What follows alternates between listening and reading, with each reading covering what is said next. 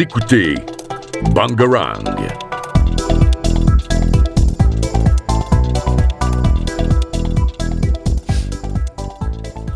Bonjour à toutes et à tous et bienvenue dans ce nouveau volet de Politics.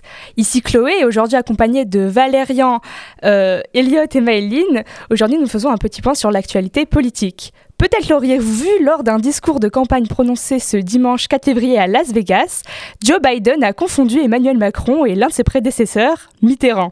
Et il s'est aussi trompé en parlant de sa nationalité en disant qu'il était d'Allemagne avant de se corriger en disant qu'il est français. Mais alors cette erreur pourrait-elle constituer un handicap pour la réélection du président américain? Pour le savoir, intéressons-nous au système politique américain. Maëline, peux-tu nous dire comment fonctionnent les élections présidentielles américaines?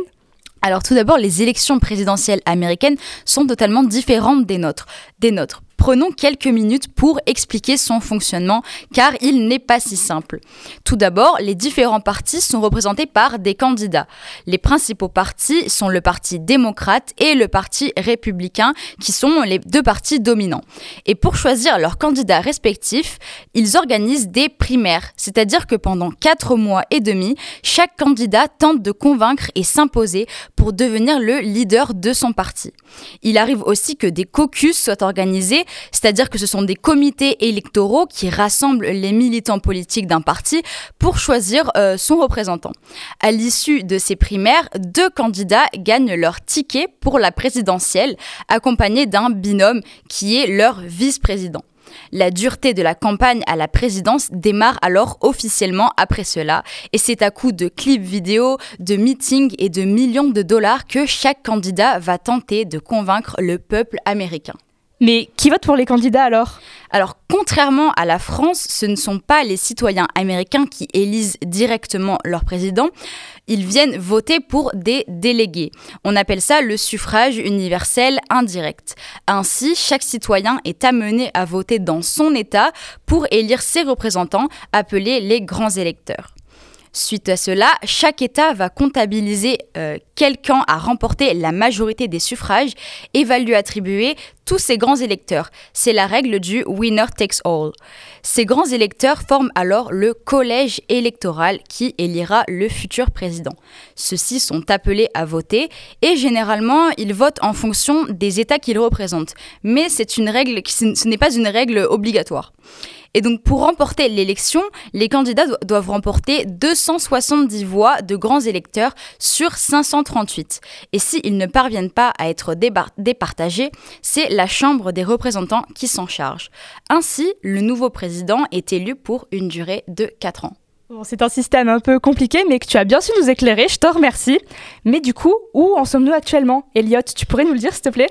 Bah, Actuellement, aujourd'hui, les primaires républicaines aux États-Unis ont, commencé. Euh, les républicains ont commencé leurs primaires, alors que les démocrates n'ont même pas encore commencé les leurs. Mais euh, je crois qu'il y a une polémique avec Trump, non? Euh, Oui, en effet. Donc même la Cour suprême discute de la possibilité d'interdire à Trump de se représenter, mais Trump semble l'ignorer et poursuit sa participation. Eh bien, merci Elliot de nous avoir tenus au courant de l'actualité. Néanmoins, les États-Unis ne sont pas les seuls à être en pleine euh, période électorale. Regardons alors à l'échelle mondiale ce qu'il se passe. Commençons par l'Irlande du Nord, où Michelle O'Neill a pris le samedi 3 février la tête du gouvernement de l'Irlande du Nord. Mais qui est-elle et pourquoi est-ce une élection historique? Eh bien, Chloé, comme tu l'as dit, c'est en effet en Irlande du Nord, au Royaume-Uni, que nous nous envolons maintenant pour y retrouver Michelle O'Neill, cette fameuse première nouvelle ministre nord-irlandaise depuis six jours, le 3 février. Ce nom ne vous dit peut-être rien, mais l'accession au pouvoir de cette femme de 47 ans pourrait changer beaucoup de choses en Irlande du Nord, et plus encore dans le Royaume-Uni. Leader d'une coalition de quatre partis unionistes dont le sien, le Sinn Féin, elle s'impose sur la scène politique britannique et menace l'intégrité de ce dernier.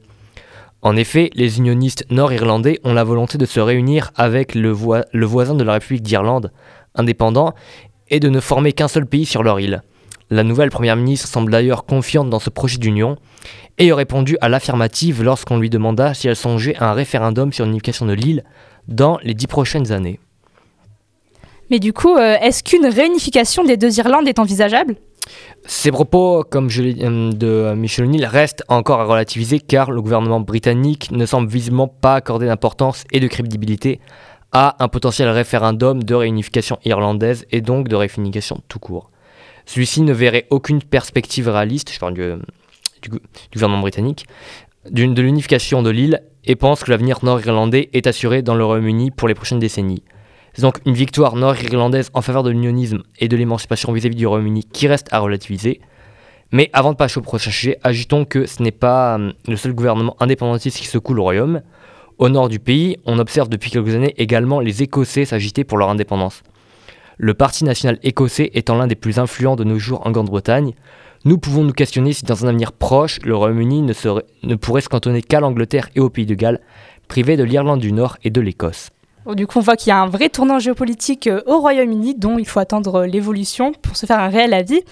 Sur ce, je vous laisse avec une pause musicale. On va écouter This is America de Childish Gambino.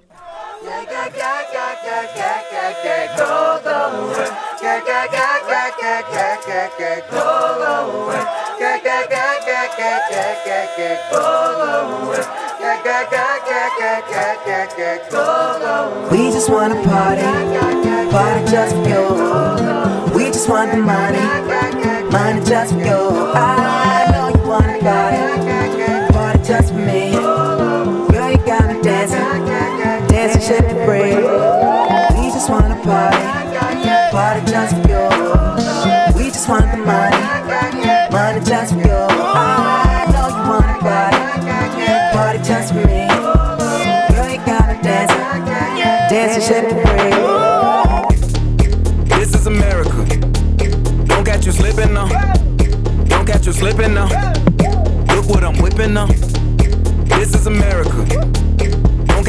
slipping now. Don't catch you slipping now.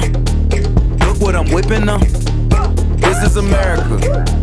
Don't catch you slipping now. Look how I'm living now. Police be tripping now. Yeah, this is America. Guns in my area. My area. I got the strap. Hey. I gotta carry 'em. Yeah, yeah, I'ma go into this. Yeah, yeah, this is Gorilla. Yeah, yeah, I'ma go get the bag. Yeah, yeah, or I'ma get the pad. Yeah, yeah, I'm so cold like yeah. Yeah, I'm so dull like yeah. Woo. We gon' blow like yeah.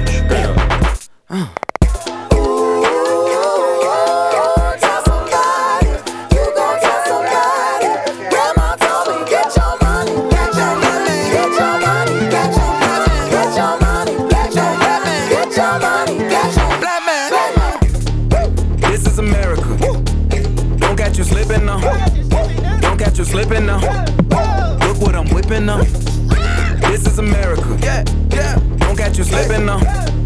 Don't catch you slipping now. Look what I'm whipping now. Look how I'm kicking now. I'm so fitted. I'm on Gucci. I'm so pretty. Yeah, yeah. I'm gonna get it. Watch me move. This is selling. That's a tool. Yeah. On my Kodak. Black. Ooh, know that. Yeah, bands, hundred bands, hundred bands. Contraband, contraband, contraband. Contraband. I got the plug on who a hawker. Whoa. They gonna find you like Paco. Blah. Ooh, America. I just checked my follow and listen. You, you motherfuckers owe me. Grandma told me, get your money, black man. Black man. Get your money, black man. Black man. Get your money, black man. Black man. Get your money, black man. Black man. Get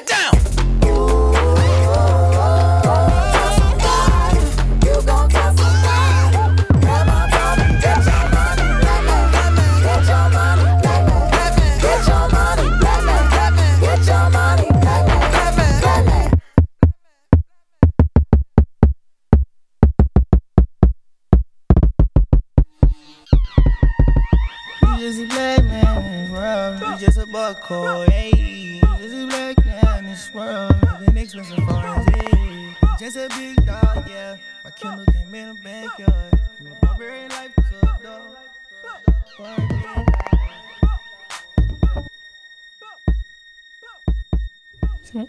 Et nous sommes de retour dans Politics. Allons maintenant du côté de l'Afrique et plus précisément au Sénégal. Alors que les élections présidentielles du pays étaient programmées pour la fin de ce mois de février, le Parlement sénégalais a reporté l'élection présidentielle au 15 décembre 2024, soit dix mois plus tard. Alors une question se pose, pourquoi la présidentielle a-t-elle été reportée au Sénégal? Alors comme tu l'as dit, c'est vrai, le chef d'État voit son mandat se prolonger de 10 mois. Et donc suite à cette annonce du report du vote, des centaines de personnes ont tenté de manifester mais ont été violemment réprimées. Et dans ce même temps, l'accès à Internet a été restreint. Et les députés des partis d'opposition ont également tenté de s'opposer à cette décision mais ils ont été évacués par la gendarmerie. Et tout cela est très, très inquiétant parce que depuis son indépendance en 1960, le Sénégal est comme un véritable exemple de développement de la démocratie en Afrique de l'Ouest. Il est caractérisé par sa stabilité, euh, parce que les quatre présidents qui se sont succédés ont toujours respecté les résultats des élections, euh, sans compter que le pays n'a jamais connu de coup d'État militaire.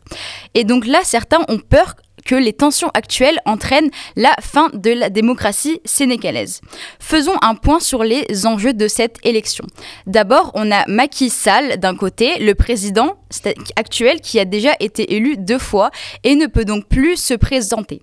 De l'autre côté, on a de nombreux candidats qui ont dû faire valider leur candidature par le Conseil constitutionnel. Cependant, plusieurs de ces candidats importants de l'opposition n'ont pas reçu cette validation. Et du coup, certains accusent le président Macky Sall de bloquer les candidatures qui ne lui plaisent pas. C'est notamment le cas de Karim Vade qui a demandé un, un recours accusant des membres du Conseil constitutionnel de corruption. Le président a ainsi voté en faveur de ce recours et c'est pour laisser le temps de se faire que le président a justifié le report de l'élection. En réalité, l'opposition pense que le candidat qui a choisi le président actuel pour lui succéder va perdre. Et ainsi, reporter l'élection permettrait de gagner, de gagner du temps en attendant une situation qui lui serait plus favorable. Et c'est pour ça que le report est vu comme un coup d'État constitutionnel. Bref, la situation politique au Sénégal inquiète, d'autant plus que ces dernières années, les pays de la région ont connu de nombreux coups d'État. Et du coup, Elliot, est-ce que tu pourrais nous en dire un peu plus sur ce coup d'État constitutionnel? Donc en effet, les, euh, tensions se sont intensifiées au Sénégal dans la nuit du 5 euh, février au mardi 6 euh, février. L'Assemblée, dans une atmosphère tendue, en faveur d'un projet de loi visant à reporter la date de l'élection présidentielle au 15 décembre 2024. cette décision plonge le pays considéré comme un bastion de stabilité en Afrique de l'Ouest dans l'incertitude et suscite de des craintes et des troubles.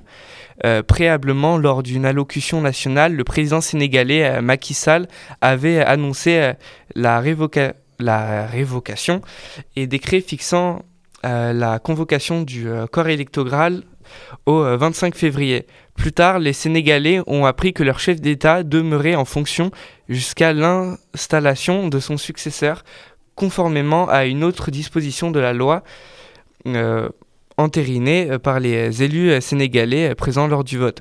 Certains parlementaires de l'opposition ont été évacués de par, dans l'enceinte de l'Assemblée nationale par les gendarmes, alors qu'ils allaient voter pour, pour cette fameuse loi qui, enfin, loi qui allait reporter les élections.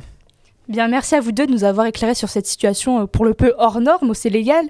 Enfin, c'est en Azerbaïdjan que le président Ilham Aliyev a été réélu pour la cinquième fois ce mercredi 7 février 2024. Une élection prévisible pour le pays, mais peut-être surprenante pour vous qui nous écoutez sans connaître la situation politique du pays. Alors Valérian, pourrais-tu nous éclairer sur la situation politique en Azerbaïdjan et qui est plus précisément Ilham Aliyev? L'Azerbaïdjan, ce pays du sud-est du Caucase, nous, en avions déjà parlé dans une de nos précédentes émissions, une des tout premières sur, sur la guerre menée en Haut-Karabagh, nous nous étions très peu intéressés à l'homme fort du pays, Iliam Aliyev. En poste depuis 2003, après la mort de son père déjà au pouvoir, il vient de rempiler pour un nouveau mandat de 7 ans, il y a deux jours, le 7 février. Élu au premier tour avec plus de 92% des voix et aucun adversaire sérieux, son élection ne laisse personne de surpris. En effet, l'Azerbaïdjan est aujourd'hui un État considéré comme, totalitaire, centré autour de son dirigeant et avec des libertés restreintes pour ses habitants. Malgré tout, l'identité azérie reste forte dans le pays, qui peut compter sur des réserves de pétrole à proximité de sa capitale Bakou, sur la rive de la mer Caspienne, pour assurer une économie favorable. Et comment ne pas parler de l'Azerbaïdjan sans citer sa grande sœur, la Turquie?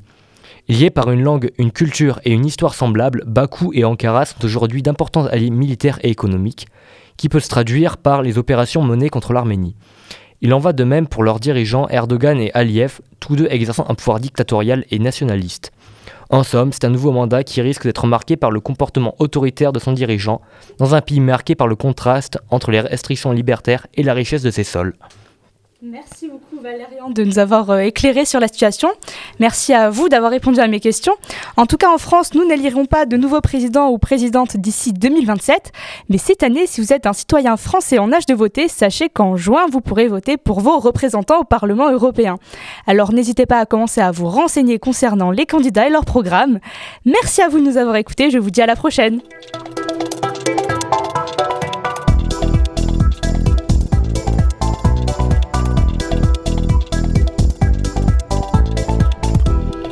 Écoutez Bangarang.